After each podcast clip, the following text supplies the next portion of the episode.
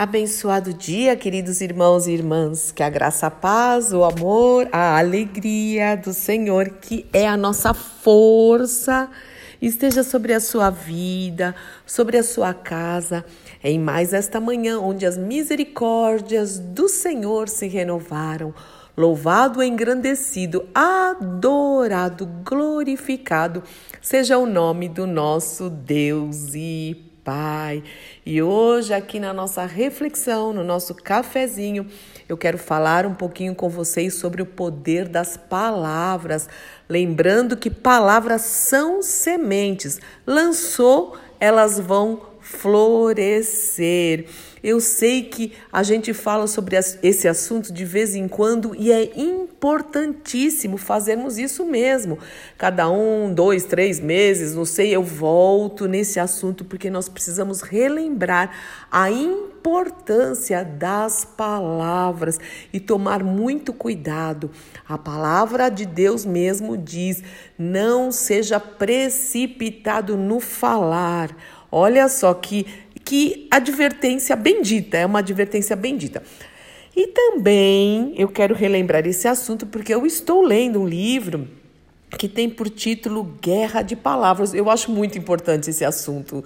Eu já orei muito ao Senhor e ainda oro, Senhor, vigia a porta dos meus lábios. Às vezes não só o que eu falo, mas a maneira como eu falo. O Haroldo diz que eu mudei muito. Tem mais alguns, alguns irmãos, amigos que falam: "Ah, você mudou muito, tem mudado o mesmo jeito de falar". Glória a Deus, glória a Deus, porque eu quero glorificar ao Senhor também com as minhas palavras. Então, esse livro chama Guerra de Palavras do Paul Trip e ele é muito bom. E aí eu falei: não, preciso compartilhar. Eu falei comigo mesma, né? Claro. Eu preciso compartilhar novamente isso com os meus irmãos. Vamos rever, rever a importância das palavras. E para isso, eu vou para um texto de Tiago, a carta de Tiago, que fala sobre a importância de controlar a língua. E é tão importante que Tiago ele investe um capítulo inteiro falando sobre isso. E eu vou ler rapidinho aqui, não o capítulo inteiro, mas alguns versículos, tá bom? Mas vá lá na sua Bíblia, pega a sua Bíblia, vai checar, leia, medite em nome de Jesus. Então Tiago diz o seguinte: Meus irmãos, não sejam muitos de vocês mestres, Pois nós, os que ensinamos, seremos julgados com maior rigor. Uau! É verdade que todos nós cometemos muitos erros, né? Ainda. Se pudéssemos controlar a língua, as palavras, seríamos perfeitos, capazes de nos controlar em todos os outros sentidos. Por exemplo, se colocamos um freio na boca do cavalo, podemos conduzi-lo para onde quisermos Observem também que um pequeno leme faz um grande navio se voltar para onde o piloto deseja. Um pequeno leme, mesmo com ventos fortes. Assim também a língua é algo pequeno que profere discursos grandiosos, né? Às vezes são benditos discursos e às vezes é melhor que não, não tivesse acontecido, né? Bom, vamos lá. Vejam como uma simples fagulha é capaz de incendiar uma grande floresta. E entre todas as partes do corpo, a língua é uma chama de fogo.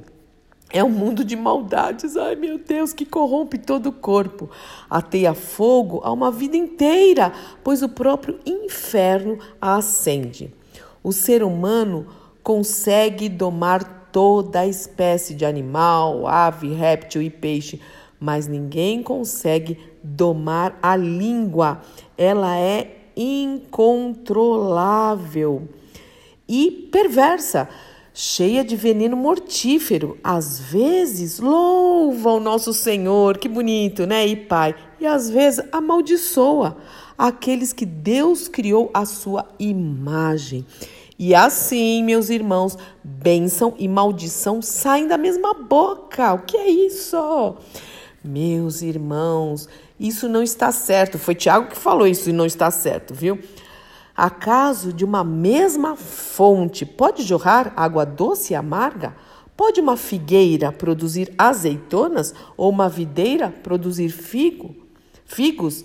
Da mesma forma, não se pode tirar água doce de uma fonte salgada Olha que coisa importante, olha que texto incrível nos chamando a atenção ao poder das palavras e ao cuidado que nós temos que ter, meus irmãos, Quantas vezes nós matamos o sonho, ou nós ferimos, ou nós ofendemos alguém por causa das palavras, do jeito errado, no momento errado, até por uma raiva momentânea, uma ira. Então, tudo isso tem que ficar longe de nós, tem que ficar longe de nós, né? E uh, outras coisas que nós usamos com a nossa boca que não edificam, que é a própria murmuração, né? A murmuração, Deus abomina a murmuração. Murmurar eu vou fazer um resuminho aqui bem simples. É falar para Deus, quando eu murmuro das coisas de Deus, do dia, de tudo, ó vida, ó dor, ó azar, ó isso, porque Deus, porque isso, porque aquilo. Eu estou falando, Senhor, o Senhor não entende de nada, o Senhor não está no controle de nada. Olha, sinto muito, não confio no Senhor. É isso, meus irmãos. A murmuração é a pura incredulidade, é a falta de fé no Senhor, na confiança dele, e ele não merece isso. Lembra da história do povo que saiu do Egito? Essa é história assim. A Bíblia Bíblia toda tem história sobre murmuração, sobre palavras mal ditas, mal faladas, mal colocadas. E também palavras benditas, com certeza, com certeza. A gente vai falar um pouquinho sobre isso também, né? Mas essa história lá do povo que ficou, morreu lá no, no, no, deserto por causa da murmuração, é sério, nós precisamos aprender de uma vez por todas. Então não murmure, seja muito mais agradecido a Deus e também às pessoas. Outra coisa é a mentira. Mentira é dita, né? Usamos as palavras. Nós não, nós não mentimos, porque o pai da mentira é o diabo. Meu irmão, minha irmã. Não existe mentirinha branca, mentirinha boa, mentirinha para ajudar, mentirinha para consertar. Mentira é mentira. E aquele que está em Cristo anda na verdade, na sinceridade. Claro que sempre tomando cuidado, sendo bem educado para falar verdades, para é, falar, é, ser sincero. Não tem aquela coisa, ah, é porque eu sou sincero mesmo e vai, atropela todo mundo, ofende todo mundo, fala de qualquer jeito. Não, precisamos é, glorificar ao Senhor, inclusive para expor as verdades também, né? Palavras ofensivas, palavras realmente para magoar. A gente precisa parar com isso. Quem gosta? Você gostaria? Você gosta de receber palavras ofensivas que, que, que magoem? Não, então não faça isso também palavras maliciosas, palavras maliciosas, piadinhas maliciosas, né? A palavra de Deus fala que a malícia é imoralidade, é imoralidade também. E o Senhor fala que é uma, uma forma de impureza e fala a malícia tem que ficar longe de vocês, longe. Nós temos que ter um coração puro, né? Palavras que não edificam. Eu vou falar um pouquinho sobre isso. Fofoca, maledicência, falar por detrás, mexerico Olha, eu creio que você pode até me ajudar e falar outras coisas, algumas formas que nós não usamos bem as palavras, né? Inclusive, palavras torpes, eu deixei por último, né? O que, que significa palavras torpes? Olha, até o dicionário, eu estou procurando aqui no dicionário, nem é um significado bíblico. Depois eu vou para a Bíblia. Diz o seguinte: são aquelas palavras cujo significado é sujo, obsceno e que não são utilizadas por pessoas educadas, decentes ou de moral. Imagina para um cristão, imagina para um seguidor de Cristo, palavrões. E infelizmente eu tenho que falar aqui, eu tenho visto ou ouvido muitos cristãos, se dizem cristãos, falando muito palavrão. A palavra de Deus fala também que a boca fala o que está cheio o coração. E agora a boca vai proferir aquilo que o coração está cheio. Então, sonda, Senhor, o nosso coração. A palavra de Deus também fala em Efésios 4:29 o seguinte: não saia da vossa boca nenhuma palavra torpe, nenhuma mas somente aquela palavra que é boa para edificação e conforme a necessidade, e assim que as suas palavras transmitam graça, graça aos que ouvem. É muito sério isso, não é? Eu quero falar aqui outros textos, mais um pouquinho só.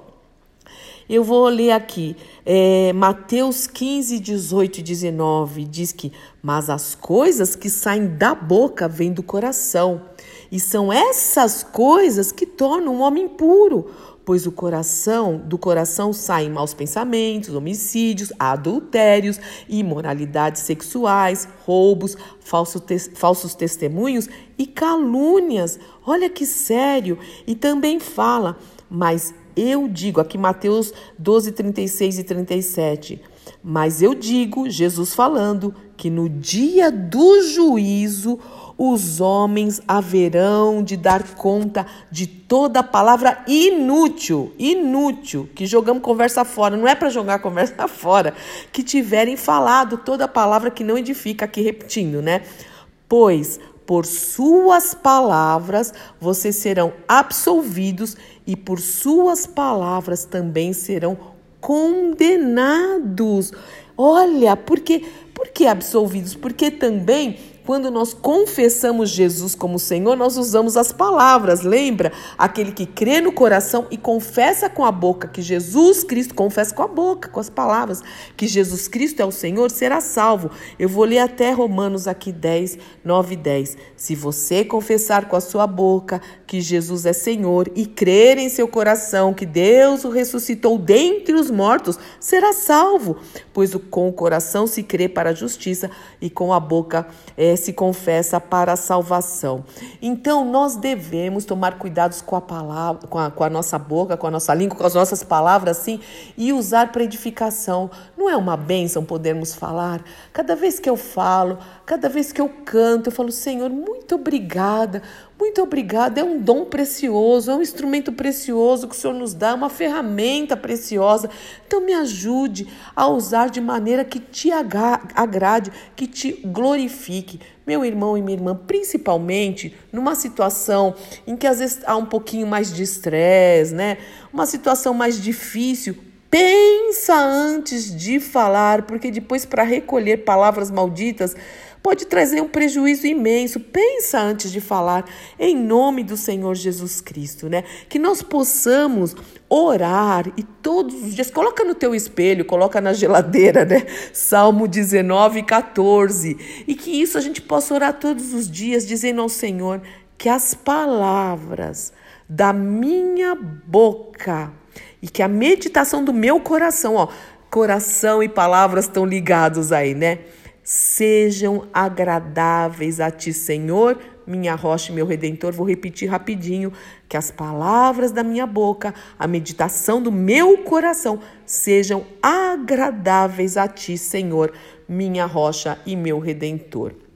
Mais uma coisa, eu sei que às vezes nós precisamos de alguém para orar, para compartilhar, mas mesmo assim, Procure uma pessoa de confiança que ame ao Senhor. Não conta da sua vida para todo mundo, não expõe, não, não, desabafa no Facebook, no Instagram, nas redes sociais. Eu tô, eu, eu tô conversando com vocês e está vindo isso na minha mente. Cuidado, não expõe seu marido, seus filhos. Tem uma pessoa assim que você vai orar, que você pode desabafar, né? Aqueles amigos mais chegados que um irmão, alguém que vai poder orar com você, com, orar com você e por você com fé. Existe, nós temos aqueles amigos próximos, irmãos em Cristo próximos que nós confiamos, mas não fica colocando a boca no trombone, como dizem por aí, porque depois, né, as coisas são consertadas, o Senhor opera um milagre e aí tem muita coisa jogada aí por você nem sabe como, é, aonde e não tem nem como recolher, né? Então, que o Senhor Jesus nos ajude, que o Espírito Santo nos ajude, nos ajude mesmo e vigie a porta dos nossos lábios, Pai, como eu preciso. Tanto é que estou lendo livros, leio a tua palavra sobre isso, porque a tua palavra mesmo diz em Provérbios que o poder da língua, né, da morte e da vida estão na língua, o poder da morte e da vida estão na língua. Então ajuda-nos também a ter palavras de fé, palavras que a gente concorde com a tua palavra, declare a tua palavra, Senhor, em nome do Senhor Jesus Cristo, e que venha mesmo um arrependimento e um perdão, Senhor, que a gente possa é, pedir perdão de todas as palavras que a gente falou que não te glorificou, Senhor, pelo contrário, pelo contrário, que envergonhou, que envergonhou, envergonhou o teu evangelho. Pedimos ajuda, o auxílio do teu Espírito, Senhor, em nome do nosso Senhor e Salvador Jesus Cristo. Amém, amém, amém. Deus te abençoe muito, meu irmão e minha irmã. Sou Fúvia Maranhão, pastora do Ministério Cristão Alfio Miguel Alphaville Barueri, São Paulo.